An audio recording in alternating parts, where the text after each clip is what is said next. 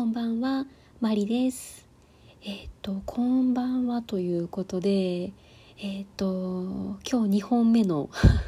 収録をしております。えっ、と、1月9日のですね、9時ぐらいですね、えー収録をしております。えっ、と、まずですね、おでんのお礼から、またかよって思われたらすみません。あの今日ですね一回おでんのお礼をお伝えしたんですけれどもあの違うお姉様からもおいおでんを いただきました。ありがとうございます。いや嬉しいですねおでん。いやもう1回目のギフトで頭の中がおでんの気分になってたんですけどおいおでんをもらったのでもうさらにおでんおでんになってまして。であの残念ながら今日はあの晩ご飯をもう決めてしまっていたのでおでんは間に合わなかったんですけれども、えー明日おでんにしようと思います。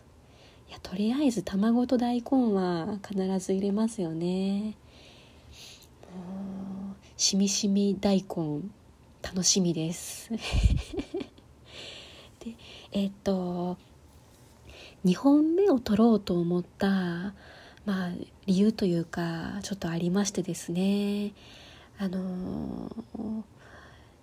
最近最近ということはないか。あのバイオリンを始めてからですねそのレッスンに行ったり練習に行ったりする時にあのバイオリンのケースを背負って行動することが増えたんですけれどもあのまあ、この前のあのラーメン屋さんのおじさんもそうですしあとはスターバックスのお姉さんとかも「あバイオリンですか?」っていう感じでケースに気づいたら、まあ、皆さん声をかけてもらえるんですよね。で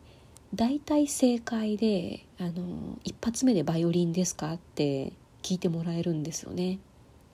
やっぱりそういうサイズというかあのそういうケースなんだなと思って いつも感じてるんですけれどもであの「バイオリンですか?」って質問された時にあの今までだいたい私はですね「あそうです」って言ってあただあのまだ始めたばっかりでもう全然初心者でっていう感じで答えるんですね。であのその初心者っていう言葉にあの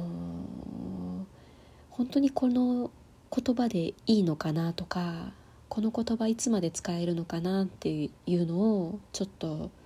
最近感じてましてでそれについて喋ろうかなと思ってます。題して、えバイオリンの初心者はいつまで初心者が通用するのか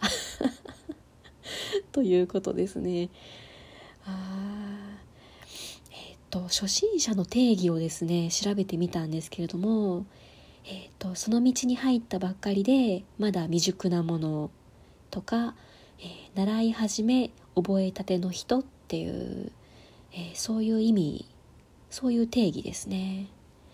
うんであの今の私にこの言葉は多分当てはまっていると思っていて、まあ、あの習い始めとか覚えたてっていう方はちょっとあんまり当てはまってないかもしれないんですけれども、まあ、その道に入ったばかりでまだ未熟なものっていうのは当てはまってるかなと思ってるんですね。そのバイオリンの技術ってすごく多すぎてそのまだまだ知らない奏法もたくさんありますし、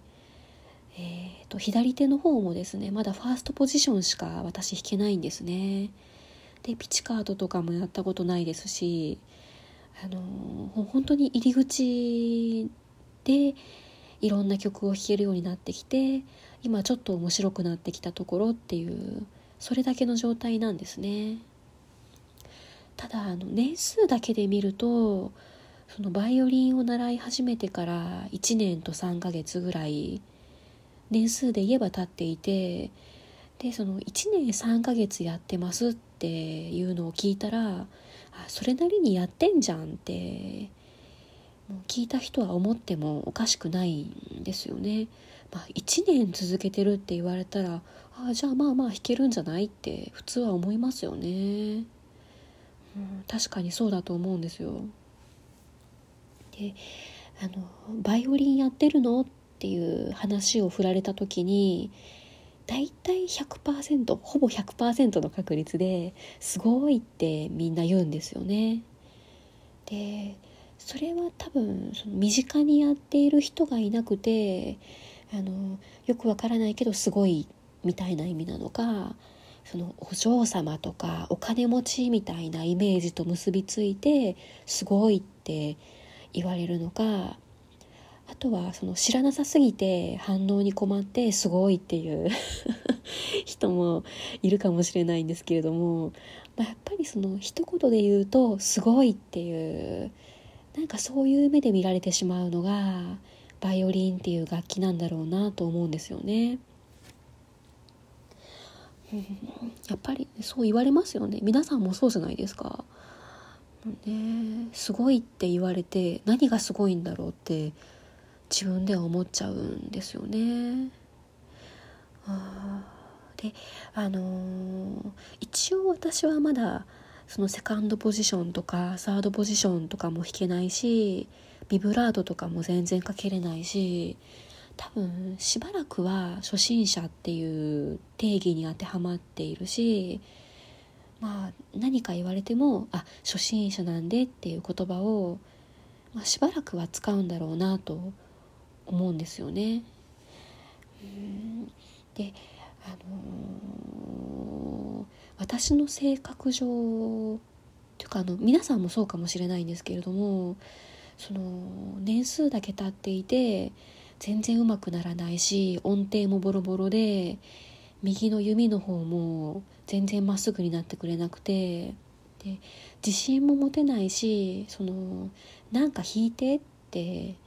こう言われた時にこう無茶ぶりされないためのというか無茶ぶりされてその自分のレベルのあまりの低さにこう相手にがっかりされないための予防線とか逃げ道みたいなものが初心者っていう言葉なんだろうなと自分では思っていて。ね、その多分今後何年やっても人前で弾くっていうことにはなれないと思うし多分ねあの緊張しいなので私は毎回緊張すると思うんですよね。でよくある「情熱大陸弾いて」って言われてもあの今のレッスンでは全然情熱大陸やってないので多分困るんだろうなと思うし、えー、難しいですよね。ただあのいつまでも初心者っていう風な言葉を使ってると自分としてもこういつまでも人前で弾く自信がつかないような気がしていてで、まあ、その言葉を使えば使うほどこうなんか自分を逆に追い込んでいる気がして要はあの初心者っていう看板がいつまでも外れないっていうことですよね。こうなんかいつまでも自分に牽制しているような気分になってきて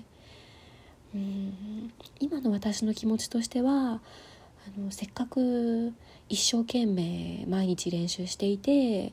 その週末ごとに練習にも通っていてレッスンにも通っていて頑張っているつもりつもりなんですけどね。一応自分としては頑張っているのにその初心者っていう便利な言葉にいつまでも逃げ続けるっていうのもなんか寂しいよなとちょっと思ってみたりしていますね。うん。だからといって明日いきなり「情熱大陸」が弾けるかって言われたらちょっとあのそれはあれなんですけれども。まあでも今自分が考えているのは、まあ、初心者は初心者なんですけどこう「情熱大陸」は弾けないけど代わりにこれは弾けるよっていうこう一応人に披露できる一曲みたいなのをあの自分の中で決めて持っておこうかなっていうのをあのちょっと思ってみたりしています。でそれはあの私の腕が上がっていくにつれてどんどんやっぱり弾ける曲も増えていくと思うのでその曲は変化していってもいいと思うんですけれどもこの私の中の一曲みたいなものを、あの持ってまあ少しでも初心者っていう看板を外すための自信にしてみようかなと思ってます。いやすごいですね。あの今年の抱負これで何個目ですかね。大丈夫かな私。まあでもなんかこう言葉にするとというかあのこのトークで喋るとなんかできちゃいそうな気がするんですよね。なんかやってみようと思いますっていうことで自分を追い込むじゃないですけどねあの有言実行なんていう言葉がありますけどあのなんかする前まではちょっと面倒くさそうなかったり大変そうに思えたりなんかこう気が進まなくても意外とし始めてみるとあできるやんみたいなあ意外と簡単だったみたいなことって結構あると思うんですよね。まあ、その自分の一曲を決めていつでも弾けるようになるっていうのが、まあ、まあどの曲にするかでも違うと思うんですよね多分 曲の選定次第だとは思うんですけど、まあ、それなりにみんなが知っている曲とか聞いたことがある曲とかそういうのを参考にしてちょっと決めていければいいかなと、思ってみています。ね、バイオリンってね本当に奥が深いですよね。こうなんか10年とか20年やってる人でもまだまだですって言っててもうじゃあ私なんかもまだまだどころかもう入り口から1センチぐらいしか進んでないはずなんですよね。まあでも好きなので頑張ります。